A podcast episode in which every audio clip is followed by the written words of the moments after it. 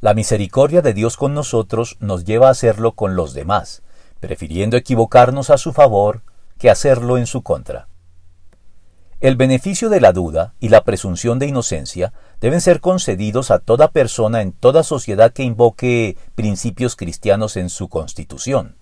aun a riesgo de incurrir en ocasiones en impunidad.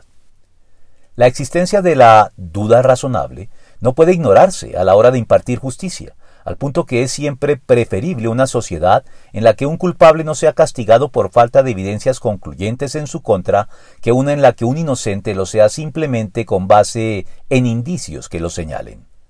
Porque Dios, de cierto modo, nos concede el beneficio de la duda al diferir su justa sentencia condenatoria sobre nosotros, brindándonos así oportunidad de apreciar y acogernos a su misericordia. En efecto, a pesar de existir suficientes razones para hacerlo, y sin dejar de reprendernos en el proceso, Dios no nos acusa ni denuncia incisivamente, pues su paciencia tiene el propósito de otorgarnos tiempo para que nos reconciliemos con Él mediante la fe, antes de caer en un endurecimiento irreversible respecto de Él.